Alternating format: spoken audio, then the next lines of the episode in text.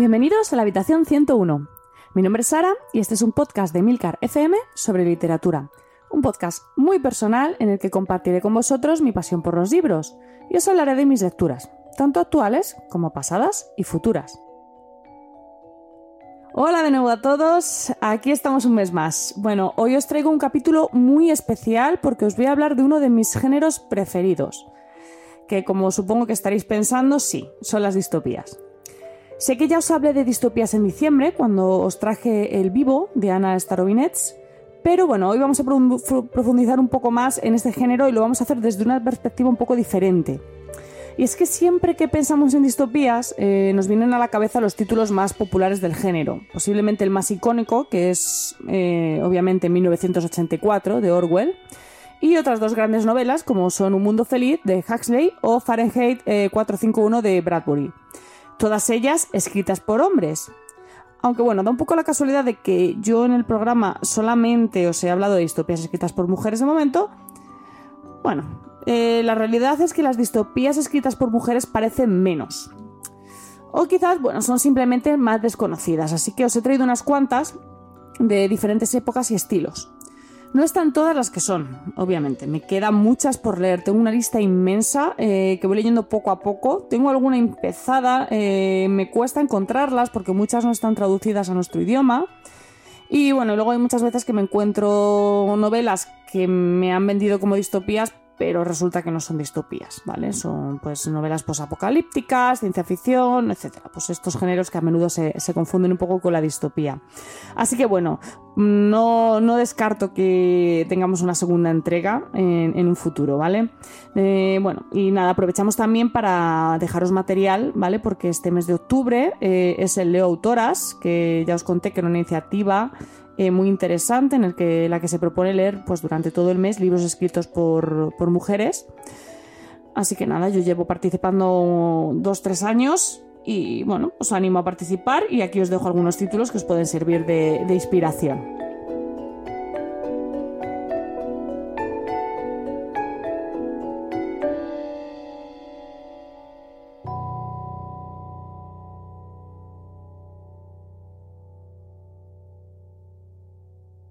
Vaya por delante que he tratado de evitar al máximo los spoilers, ¿vale? Eh, pero bueno, me gustaría analizar un poquito, meterme un poquito más en profundidad en las obras.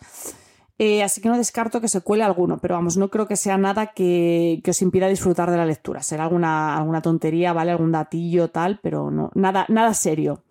La verdad es que pienso que los, en las distopías los spoilers no son tales, ¿no? Porque al final son novelas que van más allá de su argumento, ¿no? El interés de, leer estos libros no, no, está tan fundamentado en el argumento como, bueno, lo que te intentan contar. Entonces, bueno, creo que para eso dan un poco igual los spoilers que se puede hacer. De hecho, pueden llegar a ser hasta interesantes porque te pueden hacer eh, comprender cosas durante la lectura que de otra manera, pues no, no, no verías. Pero vamos, si preferís leer las novelas antes de escuchar el podcast, pues las tenéis, como siempre, enumeradas en, la entrada de, la, página web.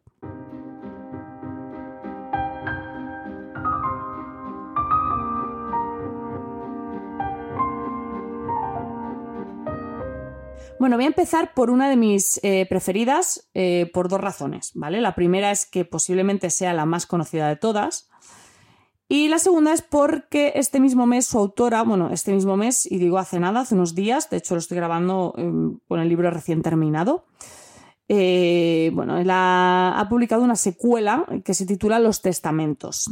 Y bueno, pues sí, estáis adivina, habéis adivinado, ¿no? Estoy hablando de cuento de la criada, de Margaret Atwood. La verdad es que no es la primera vez que hablo de esta novela y, asumo que no será la última.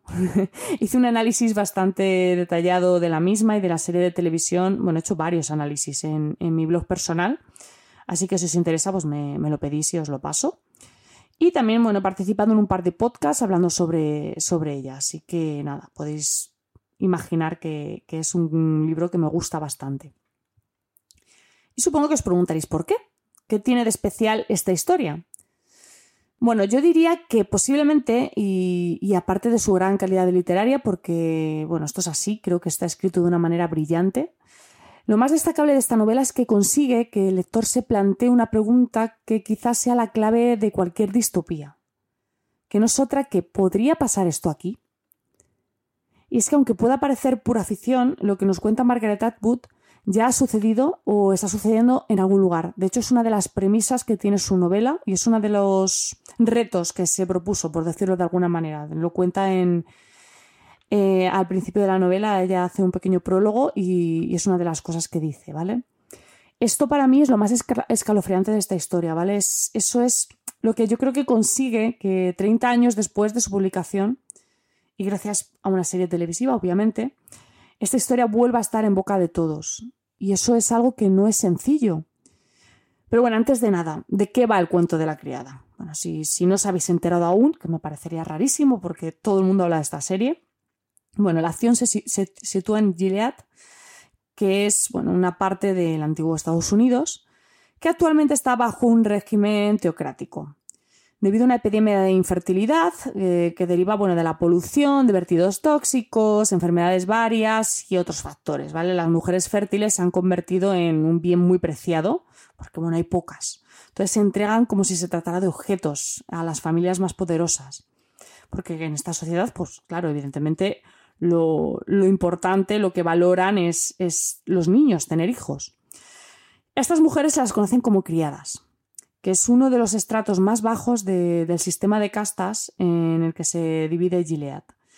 Y una de estas criadas pues, es la que nos cuenta su historia, su punto de vista de, este, de este, lugar. ¿no?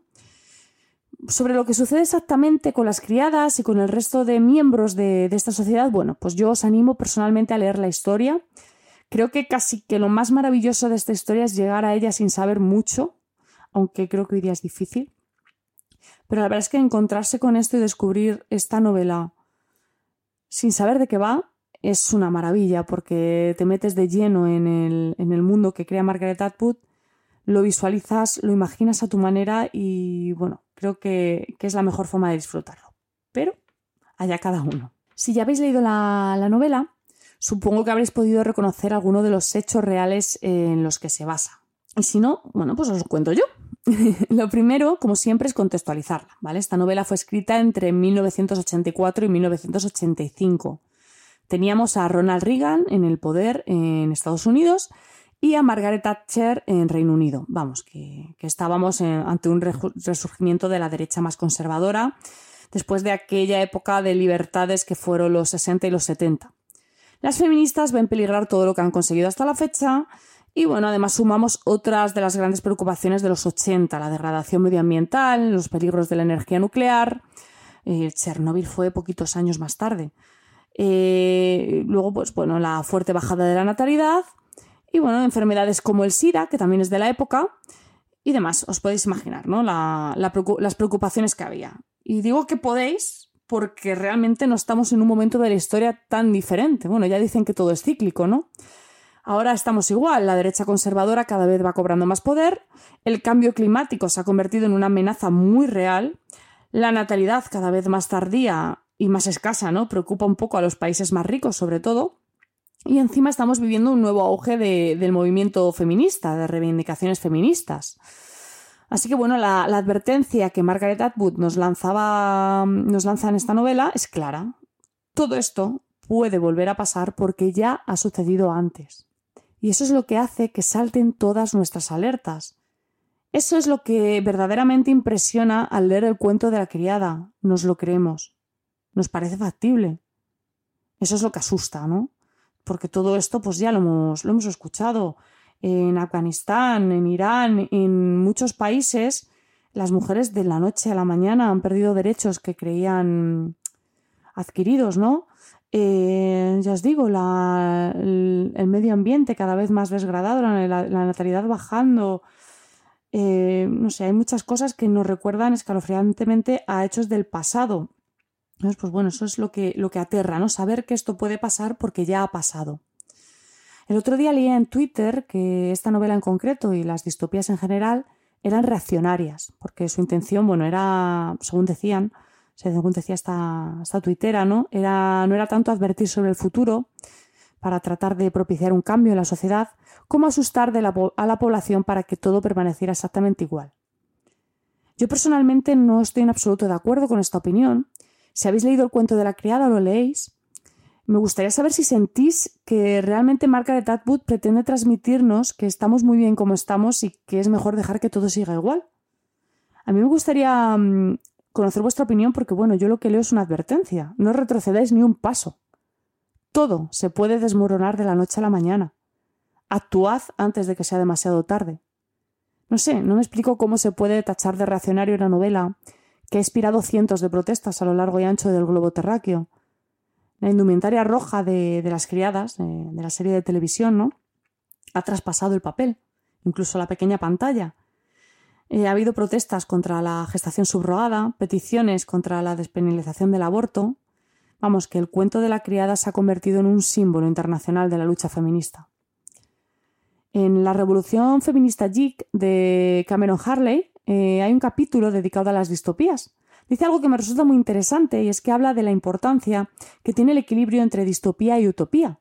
Según señala eh, Cameron Harley, eh, es tan importante presentar el futuro distópico que no queremos, que no deseamos vivir, como el futuro utópico que nos señale el camino, nos haga soñar con otra realidad y luchar por alcanzarla.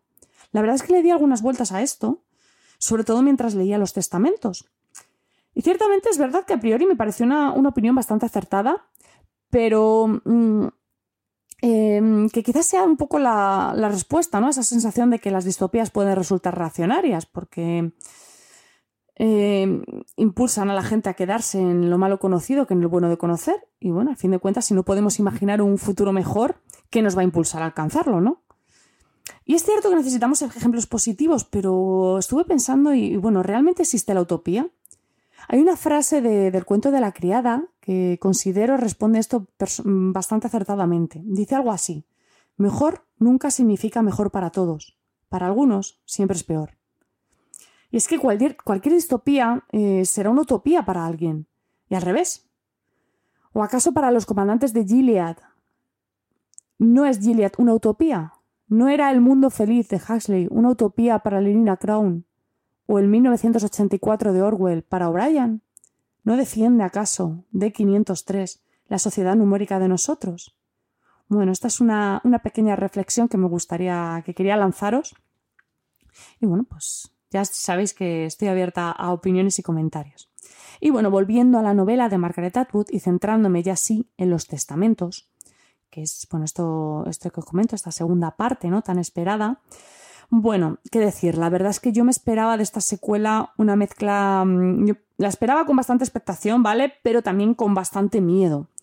Yo quería saber más sobre Gilead, obviamente, pero el cuento de la criada me parece una novela magnífica, rematada a la perfección, eh, con un final que ha sido muy criticado, pero que a mí me encanta, me parece perfecto, absolutamente perfecto, un final distópico, a la altura de las mejores distopías. Y no sé, para ¿era realmente necesario continuar contando la misma historia? Seguir hablando de, de tenía más que más que exprimir.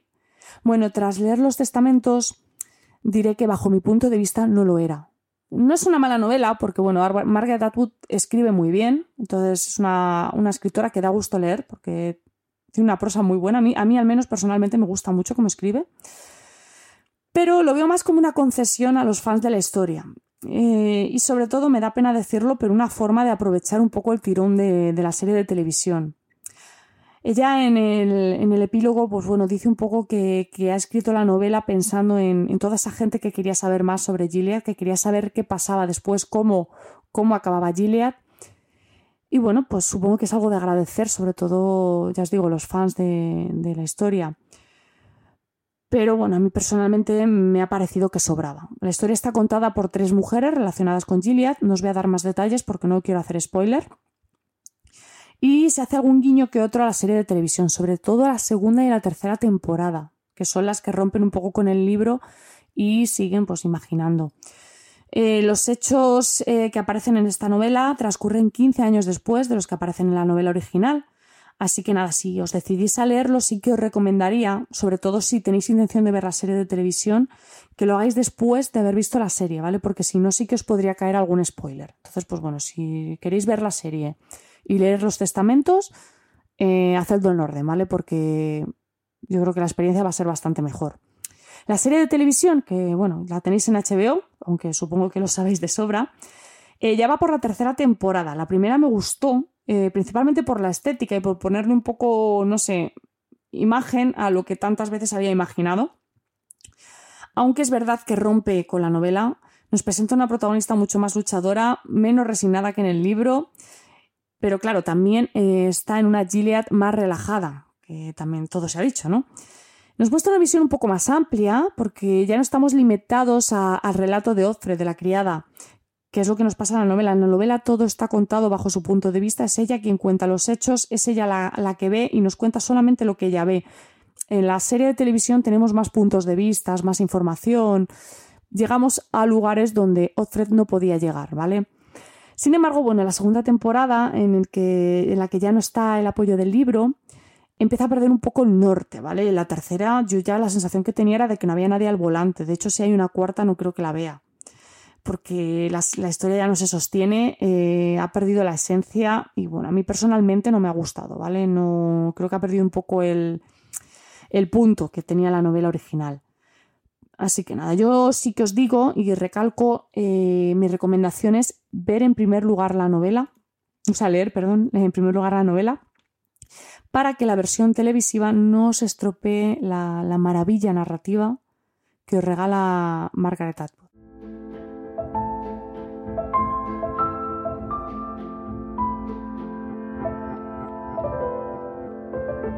Y bueno, seguimos con otro título que aunque quizás os vaya a resultar algo más, desconocido, eh, creo que una vez que, lo descubráis os va, os va, a gustar bastante. Yo cuando descubrí Cayocaína de Karim Boy, que es el libro del que os vengo a hablar, me llevé las manos a la cabeza, ¿vale? ¿Cómo, cómo no había escuchado yo hablar antes de ella? Sigo sin saberlo, ¿vale? Pero bueno, estoy haciendo hoy este recopilatorio, eh, en parte porque me apetece hacer justicia ¿no? con, este tipo de obras que, creo que deberían ser mundialmente conocidas. Para que entendáis un poco lo que os digo, os cuento que la novela fue publicada en 1940, es decir, unos siete años antes de que Orwell publicara en 1984. En una línea temporal iría entre Un Mundo Feliz y 1984. Y elijo estas dos novelas pues, porque son las que más similitudes con, la obra de esta autora guardan.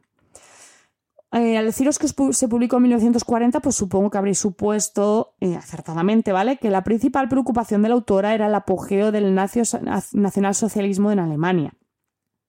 Y es que aunque Karin Boy era sueca, eh, un país que se mantuvo neutral durante la Segunda Guerra Mundial, en 1932 estuvo viviendo en Berlín y allí conoció a la que se convertiría en su pareja, Margot Hanel, de nacionalidad alemana y origen judío.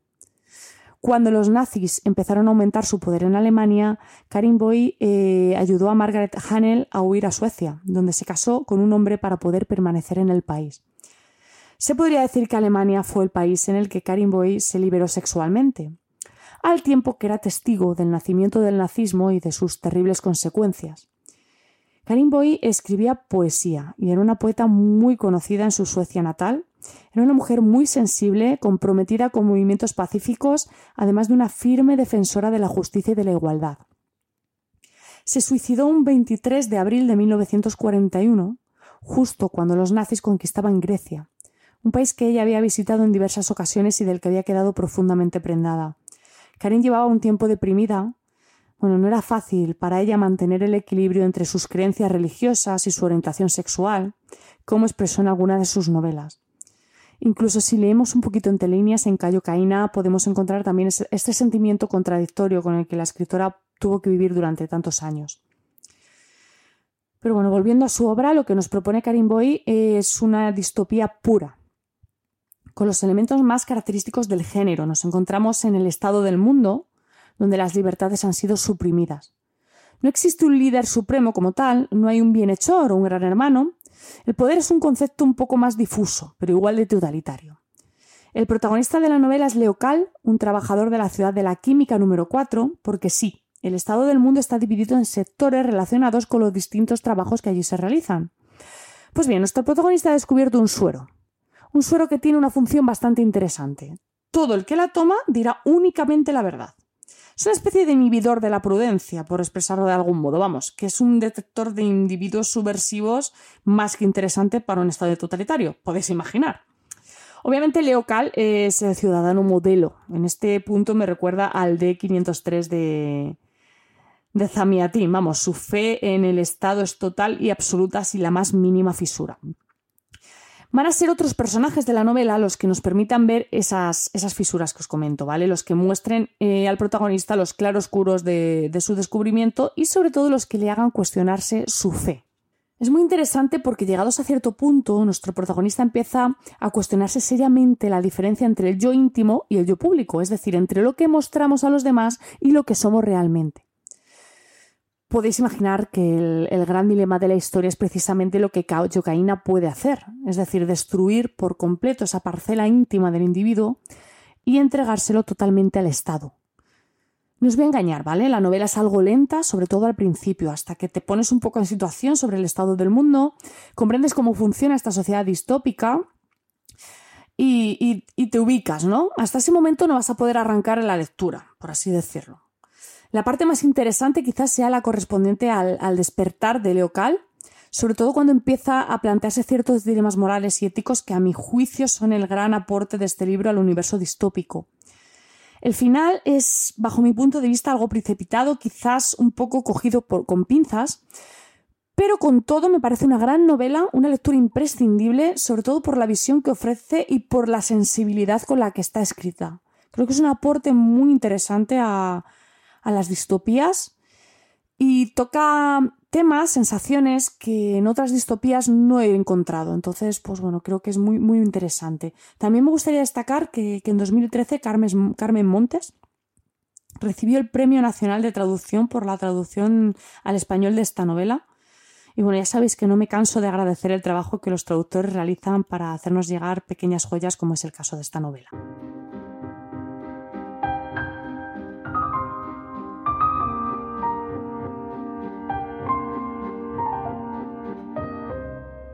Y bueno, el segundo título que os traigo es El dador de recuerdos de Lois Lowry.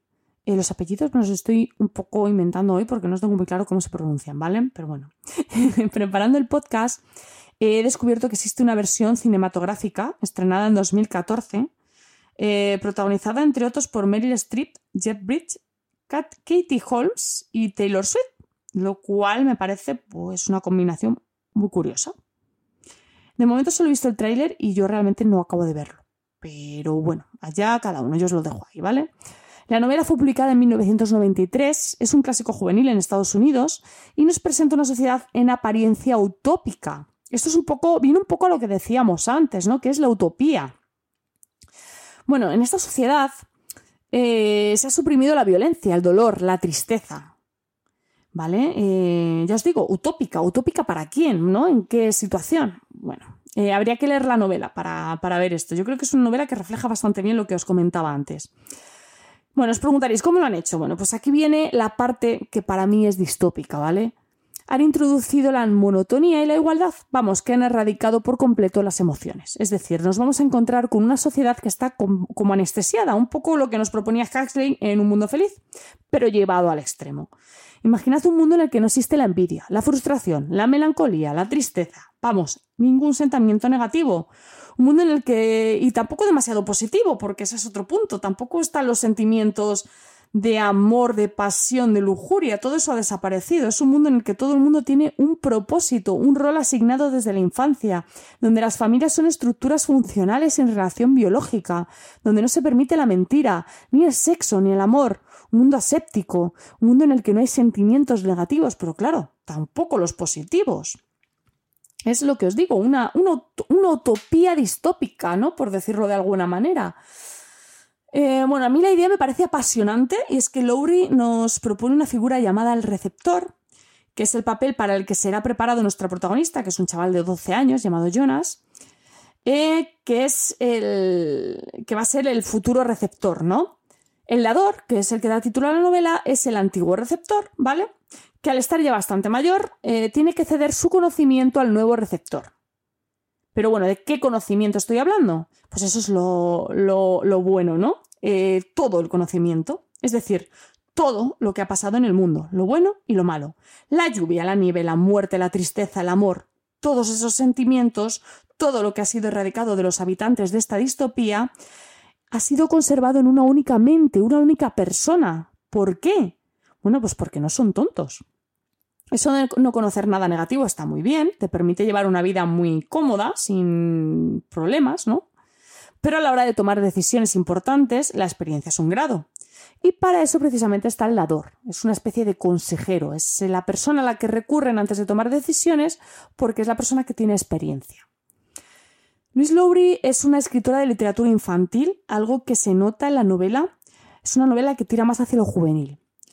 Eh, aunque curiosamente el libro levantó bastante revuelo y es que consideraba que hacía una referencia demasiado explícita a la eutanasia y al suicidio. En fin, leedla y opinad. En algunos sitios está completamente prohibida esta novela y en otros es pues una, lista, una lista de, está en la lista de lectura de las escuelas secundarias. Así que bueno, ya sabéis, para gusto los colores.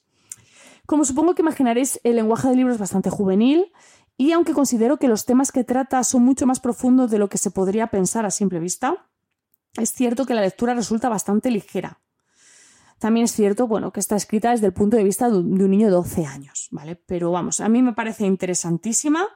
Eh, creo que toca temas muy interesantes, sobre todo eh, un, lanza un dilema, un debate que, bueno, me parece digno de, ser leído, ¿vale? Eh, quiero añadir que el libro forma parte de una tetralogía, ¿vale? Que está ambientada en el mismo mundo futurista y los que, bueno, según entendido, se desvelan más detalles sobre el destino del protagonista y demás. Los otros títulos, si tenéis interés, son de Gathering Blue, Messenger y Son. Yo personalmente no los he leído, pero no descarto hacerlo.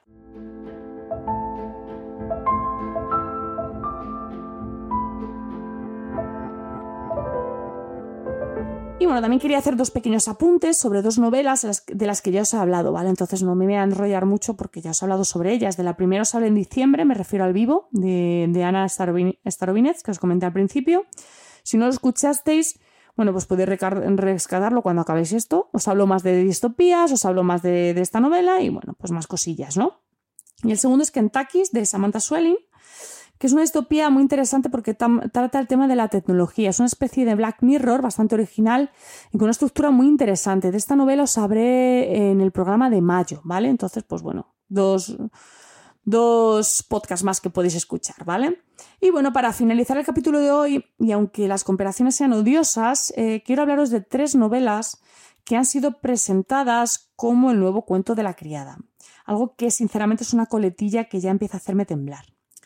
La primera que os traigo es la última que he leído. Se titula El núcleo del sol y su autora es Joana Sinisalo. Es una distopía que tenía muchas ganas de leer porque su premisa me parecía muy interesante. Sinisalo es una escritora finesa que ha ganado varios premios literarios, entre ellos un Nebula, por una historia corta en 2004 y el Prometheus por esta novela que os traigo hoy. Así que bueno, las referencias eran prometedoras. Pero tristemente no me ha convencido. Me ha pasado un poco lo mismo que con el resto de títulos que llevan esta coletilla que os comentaban antes. Y es que es una comparación que hace flaco favor a estas novelas, porque veréis, hay algo que hace Margaret Atwood en el cuento de la criada que no es sencillo y que al, mismo tiempo hace que la, novela sea tan brutal, que es lo que os contaba antes. No inventa nada. Ella se limita a contar algo que ya ha pasado alguna vez en algún lugar. Y eso eh, consigue que un escalofrío recorra tu espalda cuando estás leyendo. El cuento, el cuento de la criada eh, cuenta algo que es perfectamente factible. Te lo crees, sabes que puede pasar, porque ya ha pasado. Es un poco lo que os decía antes. Una buena distopía te tiene que hacer buscar las obras de tu propio presente y sobre todo te tiene que hacer reflexionar sobre cómo podrías evitar que en el futuro se convierta en la más absoluta oscuridad. Sin embargo, en el núcleo del sol lo que nos propone Sinisalo me resultó del todo inverosímil, y eso hizo que me pasara toda la lectura desubicada. No encontraba la reflexión, no comprendía dónde quería llegar la autora. Quizás sea algo más bien personal, posiblemente porque he leído reseñas bastante buenas sobre el libro, pero bueno, esta es mi opinión y aquí os doy mis opiniones. La idea es la siguiente, ¿vale? Finlandia se ha convertido en un estado totalitario llamado República Eusistocrática, que prioriza la salud nacional y prohíbe todo lo que pueda causar, causar adicción o placer. Al mismo tiempo se ha creado una especie nueva de mujeres llamadas Elois, que viene a ser algo así como mujeres sumisas y obedientes. Un poco rollo las mujeres de, Stepford, que imaginó Ira Levin. Esto lo, ha conseguido, lo han conseguido permitiendo reproducirse únicamente a las mujeres que cumplen con este perfil y esterilizando al resto, a las que llaman Morlocks. Y sí, efectivamente es una referencia a H.G. Wells. Y bueno, por cierto, una referencia de esto, una de las cosas más interesantes del libro fue investigar sobre los experimentos de Vilayaev, o como se pronuncia, ¿vale? Que no los conocía, que es básicamente esto que os he comentado antes, y bueno, me, me sorprendió bastante descubrirlos. La historia está narrada desde el punto de vista de la protagonista, que es una Morlock con aspecto de Eloy, una rareza, mediante una serie de cartas que intercambia con su hermana, que es una Eloy. Y varios capítulos narrados por otros protagonistas. De esta manera, pues vamos a ir conociendo un poco esta sociedad y sobre todo vamos a ir descubriendo cuál es la historia de la protagonista y su extraña relación con las guindillas. Que esto, por cierto, es para mí lo más surrealista de la trama y me tuvo medio libro bastante, bastante descolocada. Ya la historia la veo un poco hueca, no encuentro ni la crítica social que pretende hacer ni la advertencia por ninguna parte. La trama en sí me resulta poco creíble, las motivaciones de la protagonista muy vacías, vamos, que no me ha resultado interesante como distopía, pero tampoco como novela.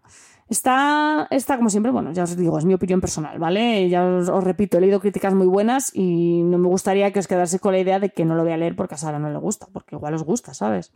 Así que nada, no, no me gusta nada ir de poseedora de la verdad eh, absoluta porque me parece un aburrimiento, ¿vale? Entonces, yo lo dejo ahí y haced lo que consideréis. La siguiente novela es El Poder, de Naomi Alderman, que es una novela que fue publicada en 2016. Su autora es británica, escritora y diseñadora de videojuegos.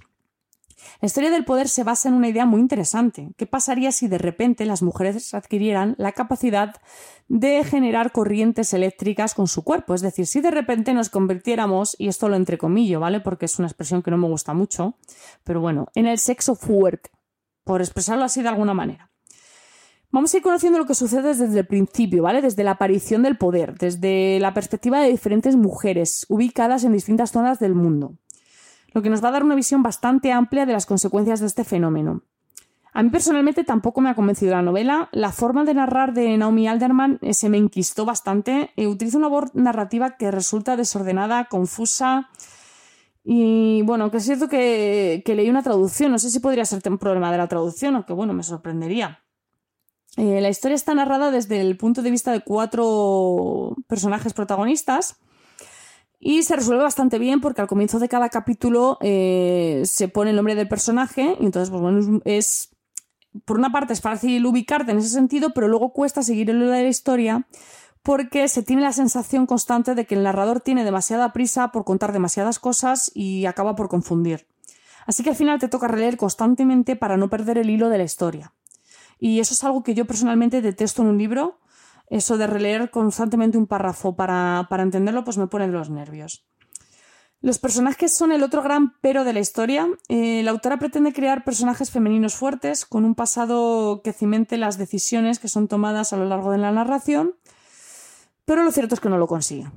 Los acontecimientos transcurren demasiado deprisa y bueno, pues no evolucionan de manera natural. Termina resultando forzado tanto en personalidad de, los de, las protagonistas como en el peso que tienen en la historia. Eh, no llega a ser creíble eso acaba por restarle credibilidad a la, a la, historia que ya de por sí escasea de la misma, ¿vale? El hilo argumental, al igual que los personajes, quiere correr antes que andar. A mitad de la historia los acontecimientos empiezan a precipitarse de una manera que dificulta muchísimo pues asimilarlos. No obstante, no pienso que sea una mala historia, creo que simplemente es una historia mal llevada. Es atrevida, es valiente, es imaginativa, es original y consigue su objetivo, que es hacerte reflexionar sobre esta sociedad, sobre los roles de género, sobre la estructura de poder. Pero no termina de cuajarme. ¿Vale? Por lo que he leído, eh, Amazon está preparando una adaptación a la pequeña pantalla de esta novela, dirigida por el mismo director que se encarga del cuento de la criada. Van a ser 10 capítulos y vamos a poder verlos el próximo año, así que bueno, ya, ya veremos qué tal.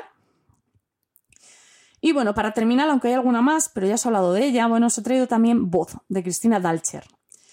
En esta novela la acción transcurre también en Estados Unidos, un Estados Unidos distópico en el que las mujeres solo pueden pronunciar 100 palabras al día. Si superan esta cifra, pues reciben una potente descarga eléctrica. Y además, un poco en, línea, en la línea del cuento de la criada, las mujeres no pueden escribir, no pueden trabajar y sus cuentas bancarias han sido transferidas a sus maridos o familiar varón más cercano, obviamente.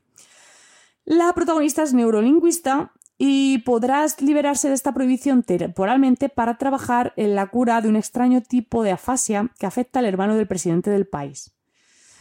Durante una serie de, mm, analepsis, ¿vale? Que es una palabra preciosa que descubrí el otro día, por cierto, y que viene a ser el famoso flashback, así que he decidido utilizarla. Bueno, pues durante una serie de analepsis vamos a ir viendo cómo era su pasado y nos iremos metiendo en esta curiosa sociedad distópica.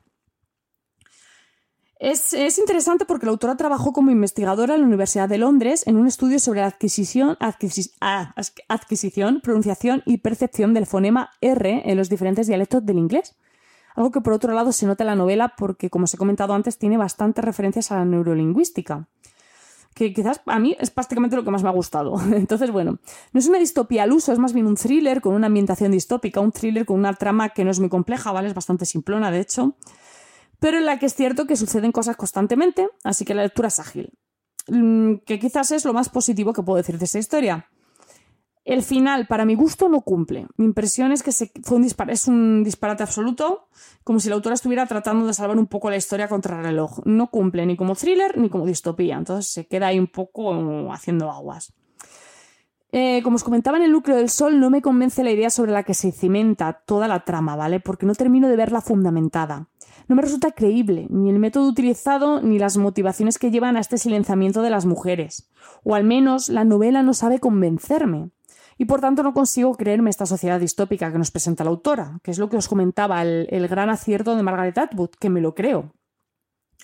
Esta situación no la veo, no la veo venir, no nos veo viviendo algo así porque me parece absurdo, no le veo ninguna finalidad, no le veo ningún sentido, ningún fundamento y es para qué haces esto. No, no, no, no, no, no me llega a ningún lado, ¿no? Entonces, bueno, es, me resulta incongruente. Entonces, pues por un lado tenemos, y luego otra cosa es esa, que no ha sabido tampoco eh, montarlo, ¿no? Este sistema, esta sociedad no la ha sabido cimentar eh, correctamente, ¿vale? Porque tenemos, por un lado, un sistema montado para que las mujeres apenas hablen, y por otro, tenemos, vemos que disponen de absoluta libertad de movimientos, que es algo que no cuadra. O sea, si quieres limitar a las mujeres, ¿por qué las permites moverse libremente, sin vigilancia?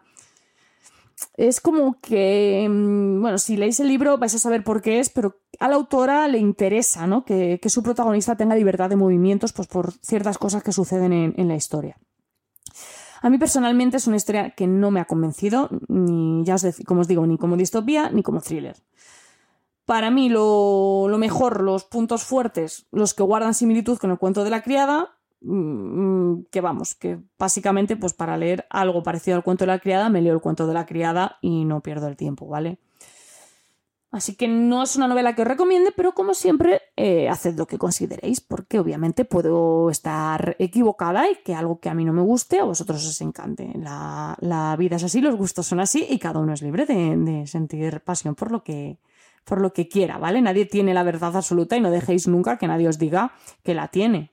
O sea, yo esta gente poseedora de la verdad, pues la verdad es que no la soporto porque creo que algo a mí me puede resultar infumable y a otra persona le puede encantar y no creo ni que yo tenga más eh, razón, ni sea mejor, ni tenga más derecho que esa otra persona. Es que igual la que estoy equivocada soy yo. Bueno, no creo que haya personas que haya equivocaciones en este aspecto, pero bueno, en fin, me enrollo. Eh, se me va de las manos esto, eh, como siempre que hablo de distopía, se me ha ido de las manos totalmente el tiempo, eh, así que lo siento mucho, espero no asustaros, que cuando veáis ahí los cuarenta y pico minutos a los que se me va a ir esto, sepáis perdonarme porque ya sabéis que cuando hablo de distopías me emociono y no, no sé parar, ¿vale?